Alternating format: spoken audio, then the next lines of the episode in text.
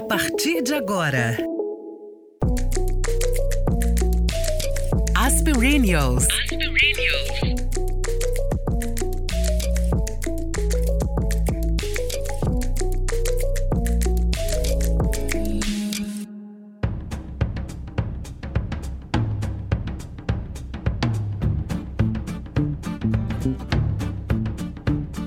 Se você passar daquela porta, você vai ver como é que são as coisas. Como é que estão as coisas. Sei que o mundo pesa muitos quilos. Não me leve a mal se eu lhe pedir para cortar os grilos. Aí então você vai se convencer que o mundo pesa, não vai ser de reza que você vai viver. Descanse um pouco e amanheça aqui comigo. Sou seu amigo, você vai ver. Eu não sei porquê, mas todas as vezes que vejo alguma postagem da nossa convidada de hoje, me lembro dessa música. Grilos, do Erasmo Carlos, que, como ele mesmo já disse, foi feita numa época em que ele era hippie e desencanado.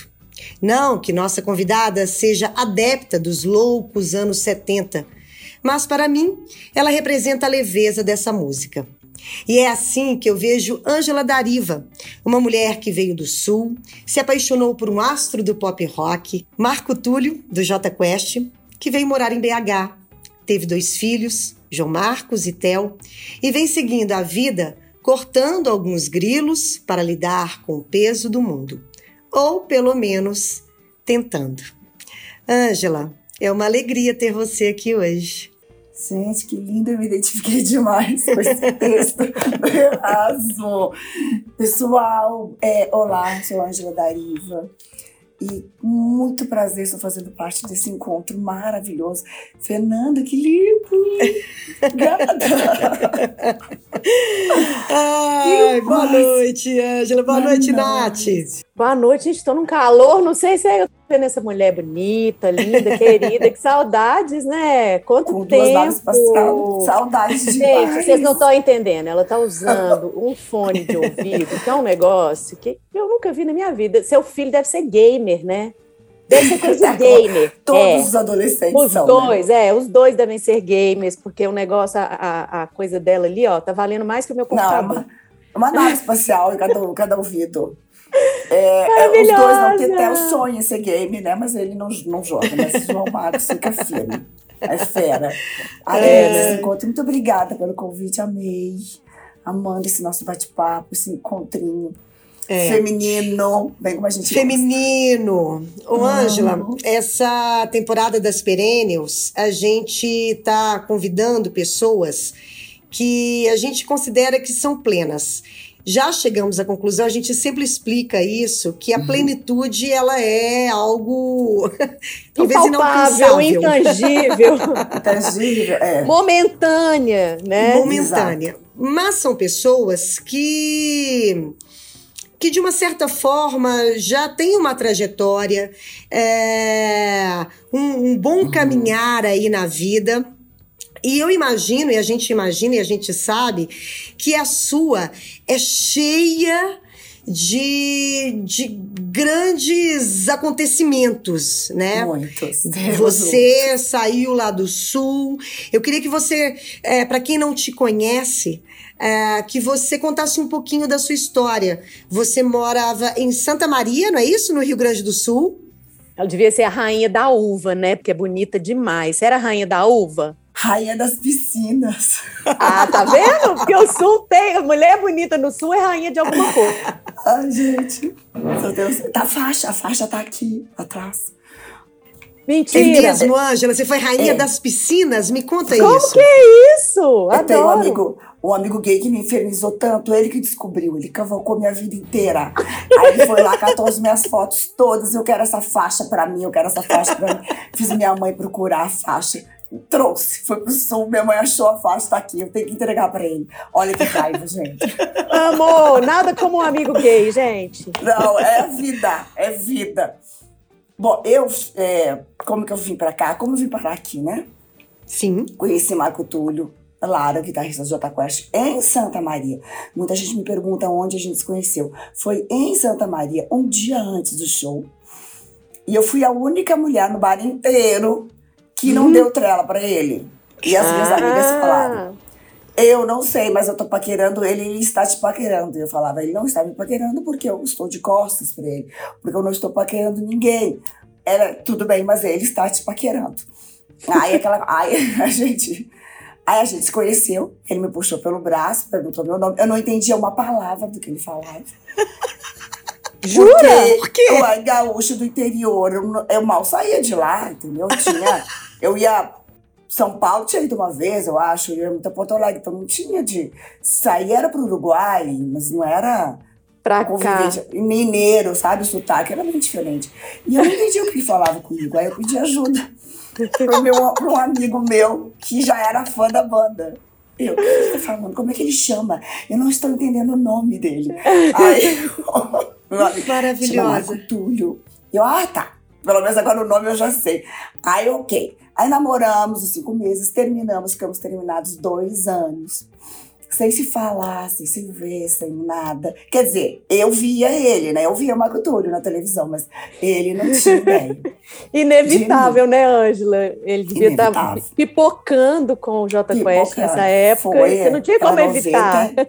98, 99, por aí. E aí, eu, aí um dia eu liguei para ele.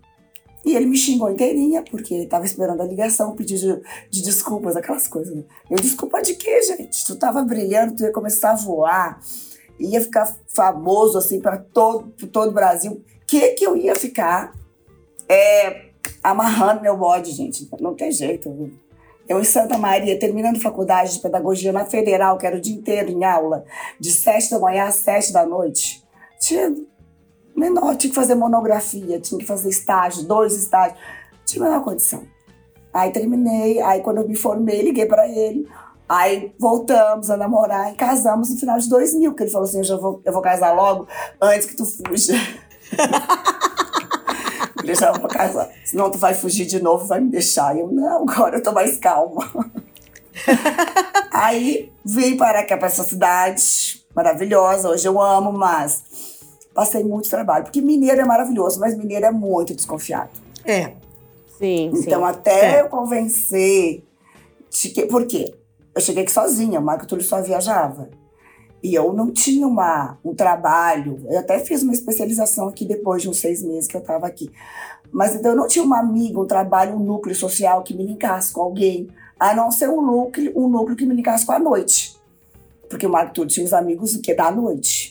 Uhum. E depois ele viajava. Então, até eu provar para as meninas que eu era uma pessoa assim bacana, foi puxado. Fiquei, levou dois anos. Foi muito Dois solidão. anos, Ângela? A partir de seis meses eu comecei a conquistar alguns amigos, são meus amigos até hoje, maravilhosos. Mas para me sentir bem à vontade, para eu começar a me sentir em casa, foram dois anos que eu ainda é, muita solidão. Hoje eu sinto solitude. Hoje eu gosto de estar sozinha, que é uma opção. Mas uhum. eu vivi a solidão. E a solidão, gente, ela é muito, muito doída, assim. Ela, ela ensina demais pra gente.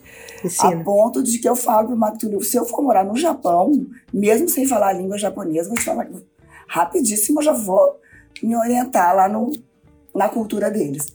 Porque é das dificuldades das, dos questionamentos. O que que passava pela sua cabeça, Ângela? Porque eu fico imaginando, você está contando isso, né? Você lá em Santa Maria, é, já cair direto numa cidade que é isso Grande. mesmo, né? Grande e que tem mesmo essa essa toda essa história do mineiro que é de fato maravilhoso, mas tem essa até ele até ele te convidar para a cozinha da casa dele, né? É, é demora um tempo. É, é. Como é que você lidou com essa solidão? Era é, foi muito difícil, realmente foi muito difícil porque eu, o Marco Túlio não entendia, porque como a vida dele era muito agitada, ele não conseguia me ajudar eu olhava, eu ficava olhando, sabe o que eu chegava a olhar? Eu olhava para as festas que aconteciam em volta do nosso apartamento. Eu dizia, olha só, tanta festa. E eu não sou convidada para nenhuma. E eu ficava olhando, olhando Sim. a janela ali, ó, vendo a música que estava tocando, e eram muitos, muitos prédios na volta. Vendo a música, era festa de criança, era festa. Porque eu só fui ter filho também depois de quatro anos de casado. Então, Dois foram, já, os outros dois já foram vivendo. Mas aí hoje em dia, eu, eu por exemplo, eu morava a três quarteirões do BH Shopping. Eu tinha medo de ir para o BH Shopping e não saber voltar, porque era uma, era uma cidade grande. Então hoje eu não ia de carro, eu ia a pé, então eu ficava, ah, eu tô passando por aqui. Não, aí depois na volta eu tenho que passar por... É muito doido, sabe? É, é muito. muito doido. E era totalmente sozinha, porque ele, o Marco nunca estava aqui, né? Teoricamente, a gente casa pra ter companhia, sempre viajou claro. muito. E quando chegava, chegava cansado, não consegue. É. Como é que tu não consegue no shopping? Ele tá ali. Se eu sei. Mas é porque. Então, aí hoje em dia eu fico sempre preocupada quando eu vejo alguém que tá que sente, ah, eu não gosto de sair, ah, eu tô muito sozinha. Eu digo, não, tu tem que sair da zona de conforto. Você tem que ficar toda hora é, querendo ultrapassar a barreira, porque eu ia pro Pega Shopping louca de medo, mas eu ia. Eu ia todos os dias, aí foi indo até que pega, começa a ter coragem de pegar o carro. Foi uma coisa gradativa, mas é um medo completamente besta. Mas é uma coisa pavorosa, porque é o quê? É o que a gente vive. É o novo. Eu tô ali o novo. Não é besta. São, são barreiras que você vai enfrentando. São é, pequenas sim. vitórias, né? Não, imagina, e você é uma menina lá, uma menina do sul, gente, que caiu aqui é? sozinha, veio por amor, imagina, difícil mesmo. Fiquei com dó aqui, falei, nossa. Foi muito difícil. Aí eu larguei lá, larguei trabalho, larguei a pós-graduação que eu tinha passado, Sim. educação ambiental na federal, larguei tudo, vou começar do zero. Larguei minha família, né, minha mãe e tal. Então eu começar do zero. Meu pai já faleceu antes mesmo, há muito tempo, eu já tinha 18 anos. Então, é, eu hoje eu olho assim, então eu não desfaço do, do medo das pessoas, mas eu fico sempre é, alimentando para que elas saiam da zona de conforto. Então, toda vez que eu tenho retorno lá no, no Instagram, ah, graças a você eu passei o esmalte vermelho. Ai, graças a você eu fui encontrar com a. Porque não vamos sempre é um degrau, gente, é um degrauzinho, não, não acho que é pouco. É, um degrau é muito, é muito maravilhoso. É só não ficar parado. Enfrentando. Bom, aí, até então isso era problema, mas tu vê, né? A gente acha que esse seria um problema, mas depois tem vários outros. É isso. A vida é isso. A é. vida é isso. É, exatamente. Você teve o primeiro filho? Meu primeiro filho eu quase morri porque eu tenho uma doença que é, chama trombofilia, herança de países nórdicos, só que chiqueza. Olha, gente, a rainha da piscina. A rainha da piscina chiqueira, ela é nórdica. Maravilhosa. Aí, é, aí eu, o João Marcos ele nasceu com um quilo e meio, sete meses e meio, uh! ficou no CTI 15 dias e eu tinha pressão muito alta. A minha pressão era gente, era 17 por 14, ou 19, era uma coisa muito alta, assim. Que é da trombofilia, que fica dando trombose no útero. Então, tranca o sangue pro neném e eles começam a, a emagrecer até morrer. Então, quando o médico viu ah, isso. God! Fomos Só que ele não falou para mim o que, que eu tava, o que, que eu tinha, porque não dava tempo, não podia levantar mais nada da pressão. Aí depois, quando eu fui ter o João Marcos, que eu. Aí dormi 24 horas por conta da pressão, que eu não podia me mexer, eu não podia, não podia se mexer, então eu tinha que ficar em repouso total. Aí fiquei de anestesia geral 24 horas, acordei no outro dia, sem nem entender o que estava acontecendo. E eu assim, mas cadê meu filho? E ninguém me falava. E cadê meu filho? Ninguém falava. E eu comecei a gritar. Aí as enfermeiras ligaram pro médico, falaram, ela tá gritando, ela não pode gritar. Então levem ela pro filho dela. Ele tava no CTI todo dia tô bem. Eu não tava preparada. Oh. Então aquilo. Nossa, aquilo foi um paque. Eu olhei assim, que isso? E eu na cadeira de rodas, que eu não podia mexer, não podia fazer força nenhuma. E a, a minha mãe, calma, minha filha, não, calma, não vou ficar calma. Eu só quero saber onde é que tá meu filho. Cheguei no CTI, as enfermeiras, tá bem, nananã, eu, aí eu fiquei calma. Aí eu olhei ele, gente, era um quilo e meio. Eu tenho uma cachorrinha que pesa um quilo, Gigi. Ele era o tamanho da Gigi. Eu peguei, eu olhei assim, tira ele. Ele disse, ah, não, tira, tira ele, por favor, tira ele. Peguei e botei assim dentro do meu sutiã. Ele assim, cabe aqui. Cabe aqui assim. Aí botei dentro do sutiã, assim, deixa ele aqui um pouquinho, cheio de aparelho, cheio de coisa. pode deixar aqui um pouquinho. Eu fiquei, comecei a cantar, e cantava, cantava. Aí, desde aquele dia, toda vez que eu entrava no CTI, eu, aí eu tive alta, eu entrava cantando. Toda vez eu entrava cantando, oh. aí eu fui ficando mais forte, as músicas foram ficando mais alegres. E aí eu já tava, depois hum. eu já tava em casa, aí eu já ia pra lá de salto, maquiada, com cinta, todas Você já tá em salto, porque eu quero que meu filho me veja linda, porque daí ele vai ficar forte. E é, é a visão, é a nossa primeira mensagem que, que o cérebro recebe, é a visão, é o que a gente vê, e eu quero que ele me veja feliz. Enfim, aí eu sei que ele foi, progrediu, logo saiu, 15 dias saiu do hospital, que o médico achava que nem, não tava na dúvida, assim. Aí ele ficava olhando pra gente. Eu não sei como que nem você, nem o João Marcos tiveram sequela. Do, do, aí eu olhava uma mãe que tava em frente ao CTI do, do João Marcos, eu olhava e ficava assim, o que, que foi com essa moça? Aí, é, é, o que, que aconteceu com essa moça? Ela, ela é assim e tal? E a, a enfermeira assim, é, não, Angela, ela tinha o mesmo caso que o seu. Só que o médico não conseguiu controlar a pressão. A cabeça dela já estava para dentro, metade, assim, na cabeça. Tipo, ela teve uma, uma convulsão, um negócio de pressão alta. Aí sugou metade do cérebro, assim, ela estava sem mexer um lado. E eu, a mesma coisa, exatamente. Por isso Uou. que ele não queria que tu se mexesse, por isso que ele não queria que tu respirasse. Ele não sabe como que você não teve sequela e nem o João, o João Marcos teve sequela nenhuma, ele tinha um quilo e meio. Isso não dá pra explicar. Ele não teve nem coágulozinho de sangue no, no cérebro, que é super comum. Disse, nada, ele não teve nada. E eu, ai, gente, a energia é boa. Ai, meu Deus. É. Então, é, é desesperador tu ver primeiro filho assim, ó. Não, gente, eu começava a tirar onda. E a minha mãe, nossa, minha filha, mas só tu pra dar conta, assim. Minha mãe, não, minha mãe criou seis filhos, ela não pegou o João Marcos no colo. Ela foi pegar o João Marcos, ele tava entrando no terceiro mês. Eu assim, pelo amor de Deus, tem que pegar esse teu neto, não é possível. Que ela, ai, não tem coragem. Ela não tinha coragem. Isso que ela criou seis filhos. E eu botava ele dentro do sutiã e cantava, e cantava, e cantava. que lindo isso, gente. Que lindo, Ângela. Nossa, arrepiei aqui toda. Cada vez, cada vez tendo, tendo a certeza maior que Grilos foi feito para você. É, é, já tô bem acostumada, eu acho. E me conta aqui uma coisa, aí na sequência teve o Theo.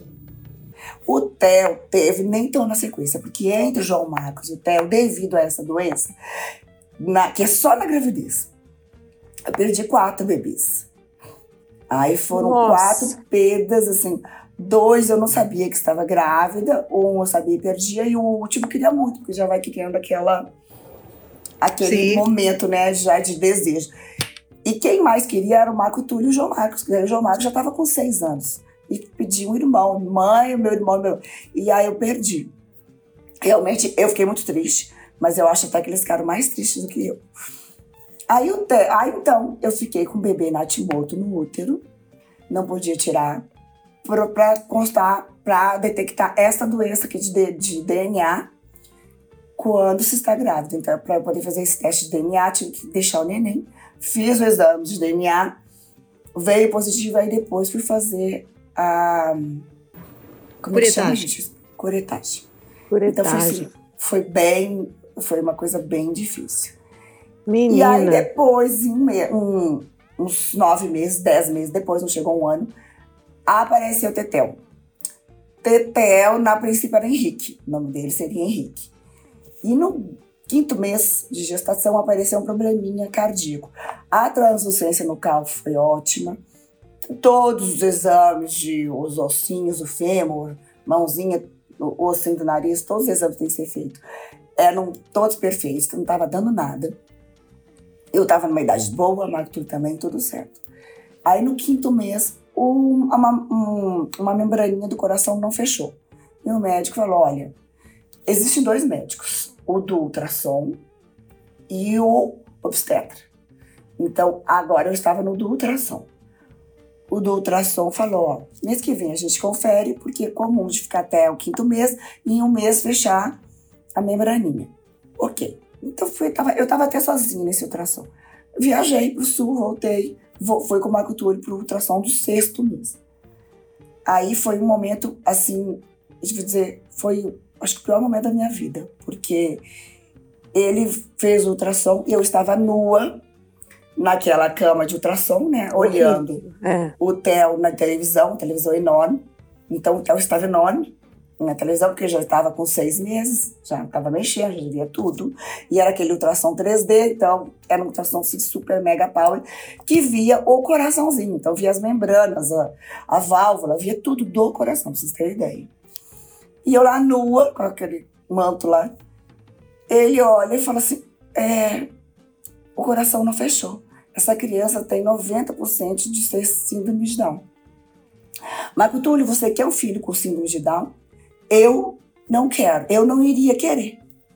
Mas eu tenho uma, uma solução. E o detalhe que eu tava lá, tá? Nua. Mas eu tenho uma solução.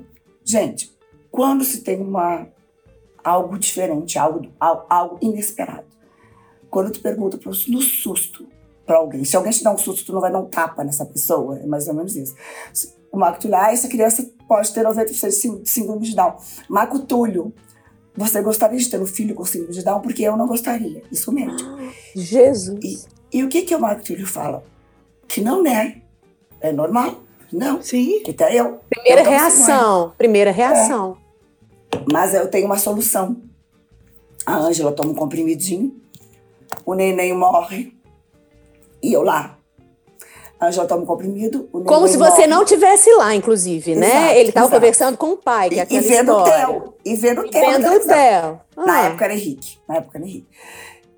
É, a gente toma comprimido, o o coração para, a gente faz um, um parto forçado, esse estimula o parto, e depois a gente faz um bebê in vitro. Coloca, escolhe as células, faz in vitro e. Pô, é tanto. Isso tudo é tanto.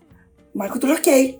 Nós vamos fazer. Aí eu vi que o Marco estava em transe e eu pensei, preciso sair daqui. Então, o que, que a gente vai fazer? E eu assim, mas tem alguma coisa que a gente possa fazer antes pra gente ver se ele realmente pode ter a de Down? Tem, vamos fazer o exame de aminocentese. Eu, então tá, vamos fazer. Eu precisava de tempo. Aí, enfia uma agulha deste tamanho. Hoje em Nossa, dia não é mais gente, assim, mas na época era.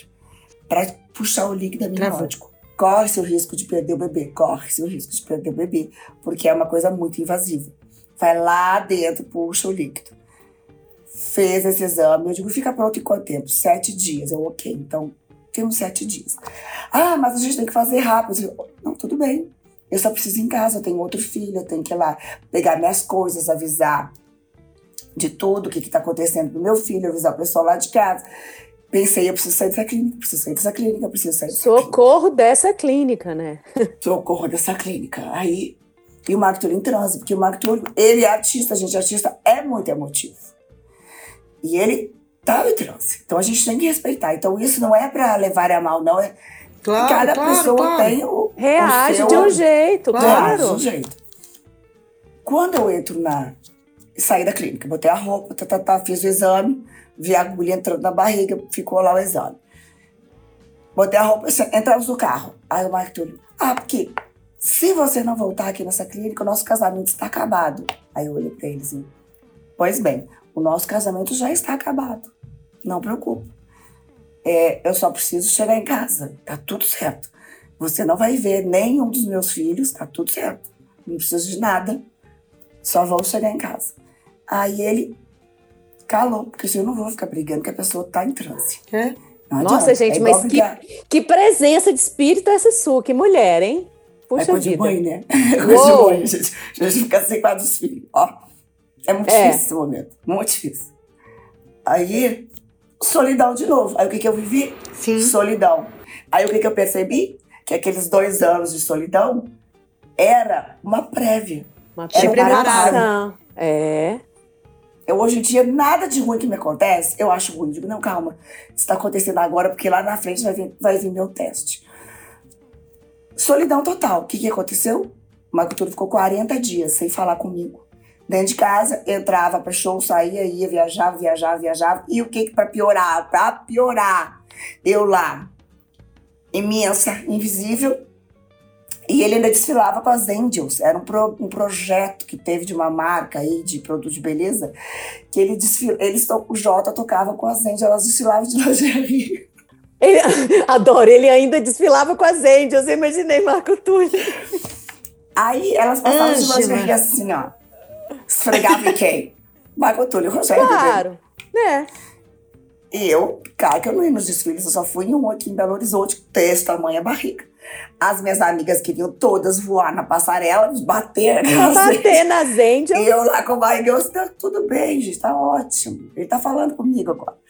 Até que um dia, ele, de passar esses 40 dias que ele ficou para amadurecer a ideia, viu que eu não ia ceder. O João Marcos, na época tinha seis anos, acariciava e beijava minha barriga todos os dias. Mãe, meu irmão é lindo, ele é para mim, eu que vou cuidar dele. Você fez ele. Era tão lindo. Ele beijava a sola dos meus pés. E ia chegar em casa da escola, mãe, eu não acredito, você chorou de novo. Já falei para você não chorar. Bonito. Cuidado, meu irmão. Você fez ele para mim, eu que te pedi. Eu não, de jeito nenhum. Seu, seu irmão é meu, é nosso. Mas eu que vou cuidar, eu que vou educar. Enfim, passados 40 dias, o Marco um dia entrou já sei. E aí eu olhei, tá falando comigo? Sim.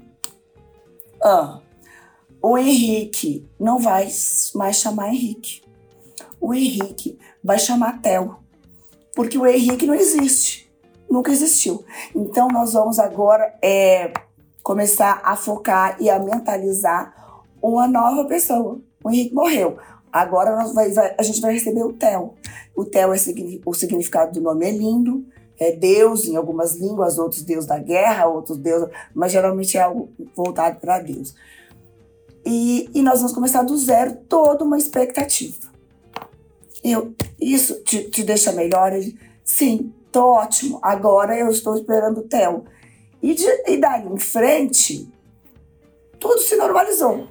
Aí foi enxoval, foi carinho na barriga, os exames para o coração, todo. Já fui numa, numa cardiopediatra, já para preparar para a cirurgia, que teríamos quatro meses depois dele nascer, até quatro meses para cirurgia. Aí o que, que aconteceu? Quando se tem um problema maior, resolvido aquele menor, que era a aceitação da síndrome, que que a gente, qual que era o problema de tudo? O problema era a cardiopatia. Porque se não fizesse a cirurgia, se não desse tudo bem, se não fosse tudo bem certinho calculado, ele não iria sobreviver por conta do que ele tinha o coraçãozinho de que refazer inteiro. Tinha CIA, CIV e válvula. Então tinha que refazer todo o coração. E nós tínhamos quatro meses para tratar após o nascimento, tudo correndo bem. Aí nasceu o Theo, já estava tudo nas boas, coisa mais. Gente, ele nasceu numa esperteza, com o olho aberto, aquele olho azul olhando para mim. Gente, olho, gente, Marco Túlio, se quiser fazer o teste de DNA, pode fazer, porque como essa pessoa branca com esse olho azul tá me olhando. Eu falava, fechando. Ah, mas eu pulei, depois eu vou voltar. Será que eu volto? Vou voltar. Volta. Volta. Vou voltar. Vou voltar, porque vale a pena. Quando eu fui no meu obstetra, que ainda não tinha chegado o exame de confirmação da síndrome de Down. Porque eu falei do médico ruim, mas eu preciso de falar de coisas boas. Eu claro. gosto de falar de coisas boas, não de coisas ruins. É, ele pegou na época era fax. Assim, olha, não chegou o exame, não veio até hoje. Eu vou ligar para a clínica agora. Ligou para a clínica e pediu que mandasse imediatamente o resultado. Mandou, chegou por fax. Gente, foi incrível. Ele pegou o fax e olhava assim. Ah, que coisa boa. Ai, hum, que bênção. Ai, que, que coisa maravilhosa. Eu, ai, deu negativo. Aí deu negativo, que coisa boa, que benção, que maravilha, deu negativo. É. Aí ele soltou o papel, olhou. Vocês vão receber um presente maravilhoso. De dar 70 síndromes que a gente conhece, a síndrome de Down é um presente. Eu sei que vocês estão achando que eu estou sentindo pena de vocês. Mas não, eu não estou sentindo pena de vocês. Eu estou falando a verdade como médico, pesquisador científico que sou. Meus parabéns. Eu só queria. Gente, eu não lembro de. Como é que a gente começa a falar da, das coisas, né? Eu acho que quando, toda vez que eu divido isso, que eu quero ajudar os outros, eu mais sou ajudada do que ajudo, porque eu revivo, trabalho, mentalizo, ouço. Então, é muito, muito bom isso. Impressionante. E aí, nisso, ele atendeu o Marco Túlio várias vezes depois daqueles 40 dias que a gente não se falava. Ele sempre estava pronto para atender o Marco Túlio, porque ele sabia que ele era mais sensível e estava menos sofrido. E eu ficava procurando muita coisa na internet, muita coisa. E só vinha coisas assim bizarras. E ele, sem saber, vendo a minha cara, que eu estava sempre desconcertada, meio exausta, ele falou assim: Ângela, eu tô vendo que você deve estar pesquisando é, coisas na internet. Para. Isso que ele me falou foi muito maravilhoso. Para, porque o seu filho é seu filho. Você vai conhecê-lo como qualquer outro filho. Você não sabe quem ele é. Ele não sabe quem você é. Ele conhece a sua voz. Só o que ele sabe sobre você. Então, confie no seu filho, crie seu filho, acredite no seu filho. Não compare ele. Que legal. E conheça ele para poder ajudá-lo. Ele não é nenhum desses outros. Então, para de pesquisar. Eu, aí eu parei. Aí eu fui me forçando, me fortalecendo. E aí, quando ele nasceu, começou, o, foi pro CTI também, mas aí, ok, CTI eu já tava ok. Porque é, eu já tinha tido imagina. Já foi preparada, né? Você foi preparada é. para ser mãe dele. E, claro. E eu já fui totalmente. Aí eu é, total. falei com o pediatra dele que pegou, que tirou, né? Segurou assim, falei, doutor Paulo, só deixa eu dar um beijinho e já põe no oxigênio, para já oxigenar o cérebro. Pode colocar no oxigênio, não tem problema, eu não vou assustar. Aí eu fui, dei um beijo, o Marco deu um beijo, vai rápido, rápido pro oxigênio. Aí foi, e já vou levar pro CTI. Aí eu já não podia mais vê-lo, né? Só fui ver um dia depois. Aí ele tava lá no oxigênio, bonitinho, mais fortinho que João Marcos, porque ele nasceu de oito meses e pouquinho. Já foi tudo mais previamente calculado, eu já estava mais preparado, mais fortalecido. Então começaram os, os testes com os remédios cardíacos, né? Porque daí já tinha que começar o teste quanto antes, para poder prolongar até fazer a cirurgia. Bom, enfim, aí foram quatro meses enlouquecidos com muitos, muitos remédios de manhã, tarde, noite, madrugada, não podia atrasar, não podia nada. Ele ficou muito amarelinho, custou para desenvolver. Até chegar o dia da tal cirurgia. Que aí também. Ah, meu pai. oh, meu Deus, esse dia. Oh, esse dia. Esse eu não gosto de lembrar, não. Esse eu não gosto. Que então eu não lembro. Então pula. Saí do quarto. Não, mas eu quero saber por quê. Porque muitas mães me perguntam: ah, eu acho que eu não vou fazer a cirurgia cardíaca. Querida, não existe opção de não fazer a cirurgia cardíaca. A gente só tem esta opção. Não tem outra. A gente não tem escolha. E aí eu sei que eu preciso dividir isso porque é uma coisa dolorosa, é uma coisa doída, mas é algo que tem que ser feito. Assim como várias outras coisas na vida que a gente vai ter que fazer sem querer, sem doendo, querer. sofrendo, acabada é. de cama, mas a, não adianta. É, não adianta ficar numa, na oração sem a ação. A gente tem que agir. E Sim. tem coisas que só depende da gente. Não adianta mandar Deus resolver, porque se a gente não. agir, não tem solução. Verdade. Tem jeito. E eu lembro eu andando naquele corredor frio. E o Theo tava calminho, ele tava tudo tranquilo. Aí vai chegando perto da sala assim, do centro cirúrgico lá. E eu comecei a ficar. Isso que é muito engraçado. Isso que eu acredito. Eu amo a energia. Eu acredito demais na energia. Sim. E a energia, eu subo a energia dos lugares. Tem horas que eu saio exausta. Uhum. energia ruim acaba comigo energia boa, me deixa animadérrima, que eu sou a mais animada do local, fico bem louca. Mas, então, Adoro, é, fico bem tenho, louca. Então, eu tenho, hoje em dia eu já sei trabalhar, assim, já sei controlar, mas... Uhum. E eu chegando perto, e o tempo que tinha quatro meses lá, não tinha crescido muito, né, porque o coração não deixa de desenvolver muito. Aí fui chegando e ele começou a chorar. E o meu batimento cardíaco começou a aumentar. Olha como é que foi essa troca. E ele começou a chorar. E ele era uma criança que não chorava, não. E começou a chorar. E eu assim. Aí nisso veio a minha mãe, que a minha mãe viu que eu tava assim, pulso de nervos. Minha filha, deixa eu segurar ele só um pouquinho. E eu disse, ai, ótimo. Entreguei. Quando eu entrego, eu só ouço assim. Theo Dariva Lara. Eu não olhei para trás. Minha mãe que entregou ele para cirurgia, eu não olhei para trás, eu comecei a andar e andar. E eu comecei a sair do meu corpo. Daquele dia eu, eu ficava assistindo eu caminhar, aí eu dobrando o corredor, e eu, e, e, eu via, eu sentia no meu corpo, tipo que eu estava anestesiada. Mas eu não estava vendo, eu estava vendo, tipo, eu caminhando, entendeu? E aqui eu dentro do meu corpo anestesiada, indo no automático pro quarto. Eu cheguei, sentei no quarto, fiquei. A cirurgia ficou, durou seis horas. Nossa. Durante essas seis horas eu recebi visita, eu não recebi visita com tanto de gente.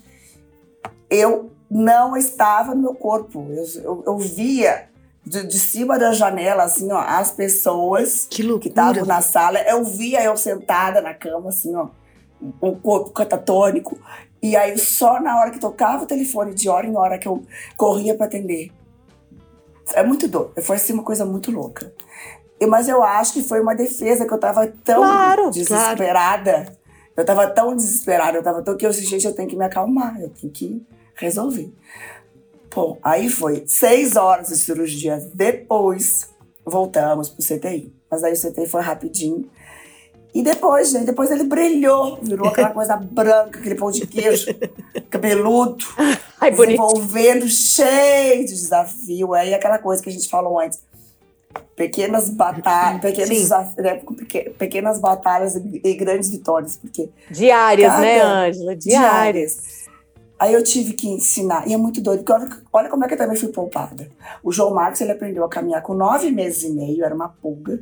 Dez meses, onze meses, ele já corria. Subia escada no aniversário, no aniversário dele de um ano, ninguém via ele. Ele corria. Ele aprendeu a caminhar sozinho. Ele aprendeu a andar de bicicleta sem rodinha com três anos. Ele aprendeu a ler e escrever sozinho. Isso, João Marcos. O Theo, eu tive que ensinar a segurar a cabeça, eu tive que ensinar a mastigar, tive que ensinar a sentar, ensinar. Então, eu assim, Sim. tudo, uma, um, um tirou daqui, o outro deu aqui. Hoje eu vendo, foi tudo balanceado. Um com mais, outro com menos, mas aí a gente vai entendendo depois todos os desafios que a gente tem que enfrentar.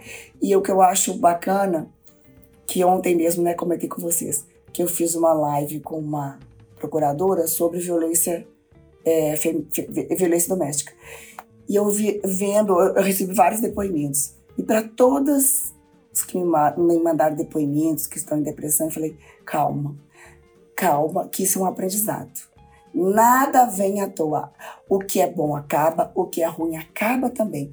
É importante só a gente saber o que, como entender esse meio tempo, como agir nesse meio tempo.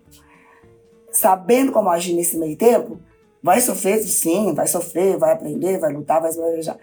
Mas entendendo como tirar o melhor proveito disso, é não desesperar. O que é bom acaba, o que é ruim acaba. E a gente vai construindo assim horas em cima, horas embaixo, horas em cima, horas embaixo. Mas o que é importante? Sempre aprendendo, sempre evoluindo e construindo positivamente. Porque uma coisa sempre fui, sempre fui positiva, a ponto de pessoas me acharem, nossa, mas é uma boba. paga meus boletos, paga meus boletos, tá ótimo. Eu ia te perguntar isso. Você foi forjada pela vida a ser é, positiva ou você já você sempre foi positiva? Você sempre teve essa consciência, Não. essa consciência que a maturidade dá pra gente. É, dá também. De ter essa essa calma, de entender. Eu também sou, sou dessa, da sua escola, de que nada é bom para sempre, nada é ruim para sempre também não. A gente precisa ter paciência. É. Pros ruins. Sabedoria, sabedoria para agir. É plena em cada situação. Não, eu já tive depressão. Já aí me tratei um ano e meio de depressão, logo que meu pai morreu, aos 18 anos. Depois eu fui ter um ano depois, né, que é da morte dele. Aí eu tratei a depressão e de lá, eu, e lá eu aprendi muito, que eu, toda vez que eu vejo que eu tô indo pro negativo, toda vez que eu vejo que a, a construção não tá legal, eu volto para cá, porque daí eu já, já aprendi a a trabalhar. Eu já aprendi a ignorar o que me faz mal. Se tem uma pessoa falando, me desmerecendo, me criticando, uhum. eu digo, ok, tá tudo certo. Isso, essa parte eu já evolui, mas com muita dor. Eu já evolui, não foi porque, ah, Eva, não. Então eu vejo, eu sei, que eu já vivi na pele, o quanto é importante. E o que que, por que que eu trabalho muito também? O que que eu descobri lá na minha depressão, o que que era importante? Exercício físico exercício físico é maravilhoso para a gente trabalhar positividade, para a gente trabalhar foco, trabalhar é, objetivos. Então, eu fazia muito exercício físico. E tive que aumentar, porque na época eu fazia já muito. Eu tive que aumentar, porque eu tinha que fazer além daquele que eu fazia. Então eu fazia até tipo capoeira 10 horas da noite, naquele frio lá do sul. Fazia. Aí fazia natação 6 da manhã, quebrando gelinho, mas a piscina era aquecida.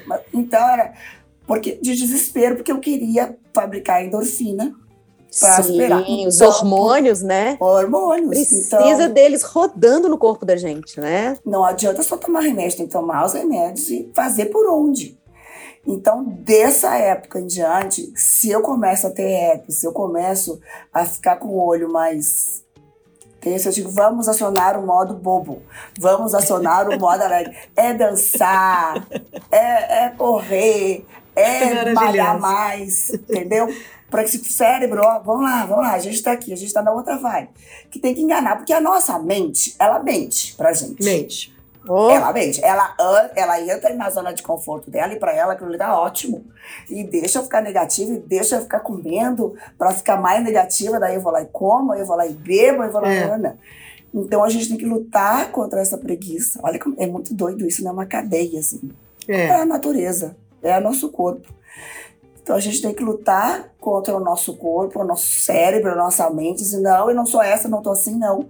Eu tô feliz, eu tô boba, aí vai lá e coloca uma música boba, e dança até o chão. Eu tô boba, maravilhosa ela, gente. e aí aqueles 10 minutos já dá aquele upzinho, depois volta uma coisa. Aí com o tempo, é como dizer aquela, aquela frase que eu até.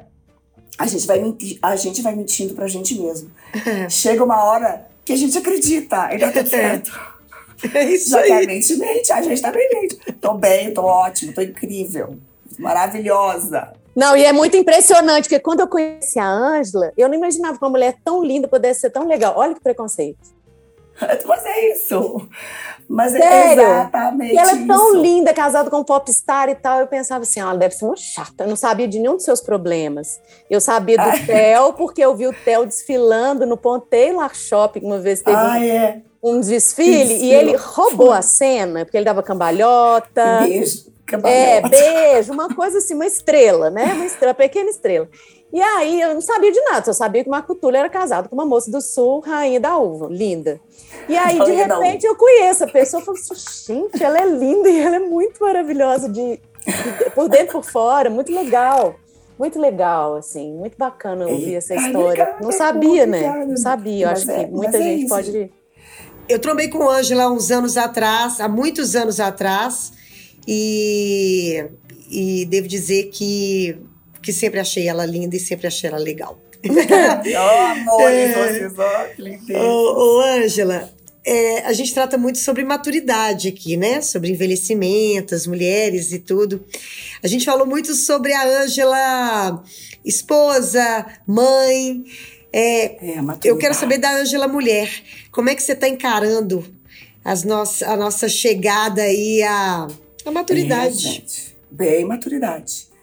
Hum. É. Como é que eu estou encarando? Eu acho lindo esses movimentos de deixar os cabelos brancos, de não fazer nada. Eu acho lindo. Mas eu acho mais linda a liberdade da gente tentar melhorar claro. o que a gente é né? Porque eu sou dessa turma, eu sempre fico tentando melhorar aquilo que eu recebi da natureza. Tô sempre valor, valorizando, né? Já que foi presente, deixa eu cuidar do meu corpo, porque o nosso corpo é o nosso tempo. Claro. É, agora, é bem difícil. Eu acho bem difícil envelhecer. Eu acho mais difícil para as mulheres do que para os homens. Mas eu tô trabalhando muito isso em mim, porque até porque eu divido ali no Instagram muita coisa que eu resolvi há uns 3, 4 anos, que eu, quando eu abri meu Instagram, era exatamente para as mães verem coisas boas e não verem as coisas ruins que eu vi na minha época de gravidez.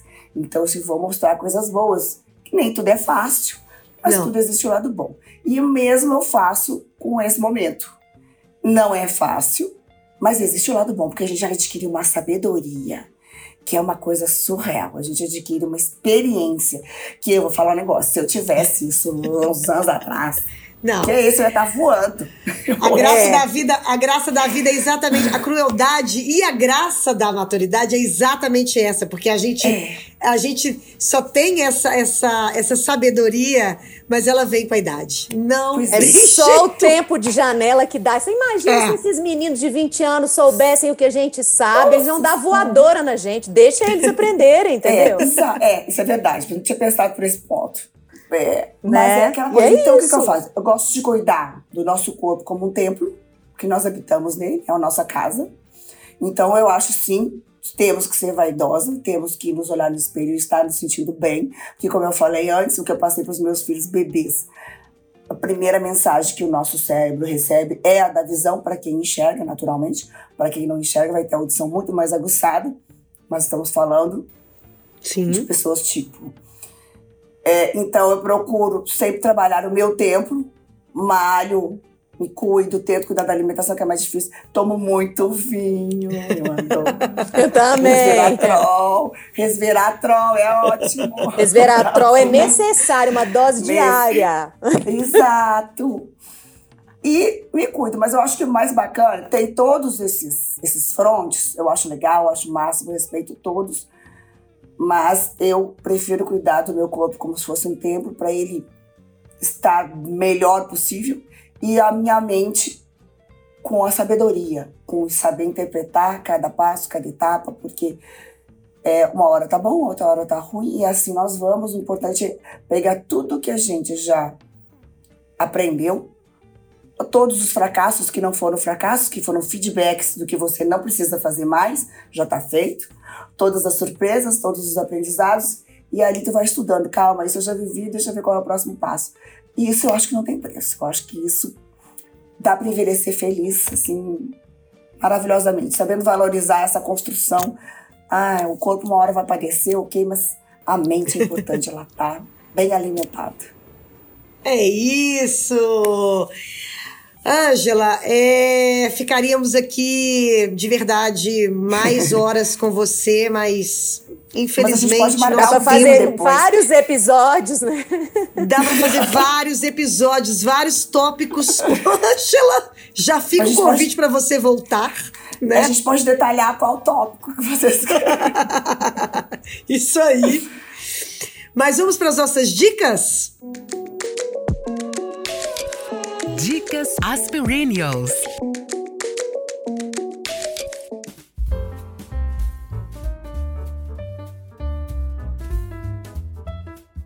Como eu falei da mente, já estava tudo. Mente afiada. É, desenvolva um cérebro ativo em qualquer idade. Sanjay Gupta. Mente então, afiada, pronto. gente, porque eu acho, sabe quando que a gente envelhece mesmo? Quando a gente perde a curiosidade, quando a gente é. perde é, objetivo, propósito, quando a gente vive sem propósito, quando a gente vive sem troca. Eu acho que aí a mente desfalece e aí é o início da morte. É verdade. Então a mente ela tem, a mente tem que estar afiada. E esse livro ensina a gente em qualquer idade. Uh, a série, uma série que eu tô vendo, ainda tá passando, eu estou apaixonada. First Lady, vocês já viram? First Lady? Ah, ainda não. Não. Que é, assim, incrível. Que mostra episódios de três primeiras damas dos Estados Unidos. Uma série vai linkando passado, futuro, presente. Muito bacana, é incrível. É, o filme, esse filme é um filme indiano. Ai, vocês têm que ver, é muito maravilhoso. a Voz do Empoderamento é uma indiana. Não será que eu dou spoiler ou não dou spoiler? Dá um pouquinho. Dar... Dá um pouquinho. Você sabe lá que as jovens indianas, é, muitas são vendidas, né? Uhum. E aí essa, ela era super bem sucedida, filha de advogados lá da Índia, riquíssima, lindíssima. E o cara que ela namorava faz ela fugir de casa. E aí depois vocês vão vendo convenceu ela a fugir Adoro, de depois vocês vão vendo. Depois vocês vão ver, é muito maravilhoso. Eu quero ver ele de novo. Não sei falar que eu apaixonei com ela, né? Eu apaixonei. Nossa, que massa! Ela é incrível. E, é claro, música, gente. Eu vou ter que puxar a brasa pro meu assado, né? Óbvio. É claro. Vai ter que ser J Quest, a música nova, Te Ver Superar, porque inclusive eu me identifico demais com ela. Né? É. Porque é superação, a vida é uma superação constante. É. Total.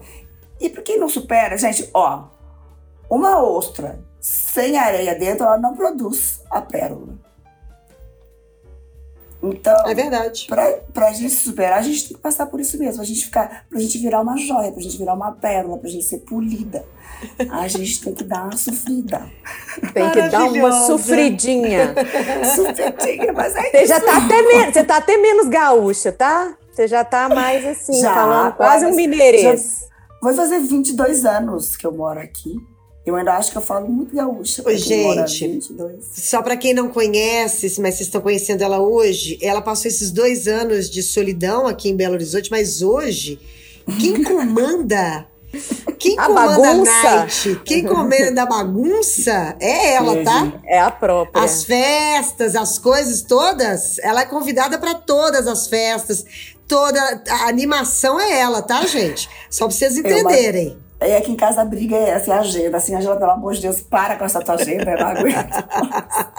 Super animada, cheia de Adoro, amigos. gente, pode me convidar, amo. Ó, que delícia ter essa construção, porque existe ainda aquele...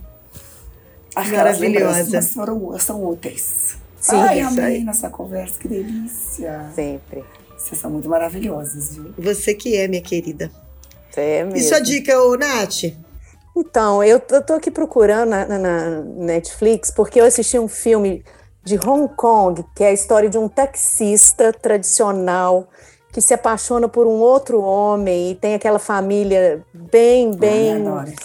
É um filme muito sensível, mas eu não consigo lembrar o título dele. Então eu estou procurando. Enquanto eu procuro, se der tempo, eu dou essa dica. Senão eu vou reforçar uma dica que a Fernanda acho que já deu.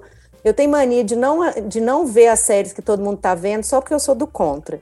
Daí, depois que todo mundo para de falar, eu resolvo assistir. Eu assisti, assim, de uma vezada só, Anatomia de um Crime. Fiquei chocada, que série maravilhosa. Não falaram é o meu estilo, porque eu gosto de romance, roupa de época ou países fora do, da curva. Ah, então você tem que ver. Se gosta de romance, roupa de época, É. tem que ver Quinta Avenida. É a pessoa Vem aqui, sonhadora. meu amor, da Ui.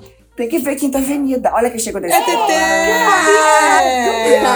Você é mesmo. Que coisa grande que ele tá, gente! Ah, coisa grande. É, o seu fone, você emprestou pra mim. Ah, adoro. Adoro. Chega, chega chegando. Mas a anatomia de um crime, gente, eu acho que assim. é- é, ingleses são foda, né? Tudo que eles fazem, eu, sou, eu babo muito Então assiste.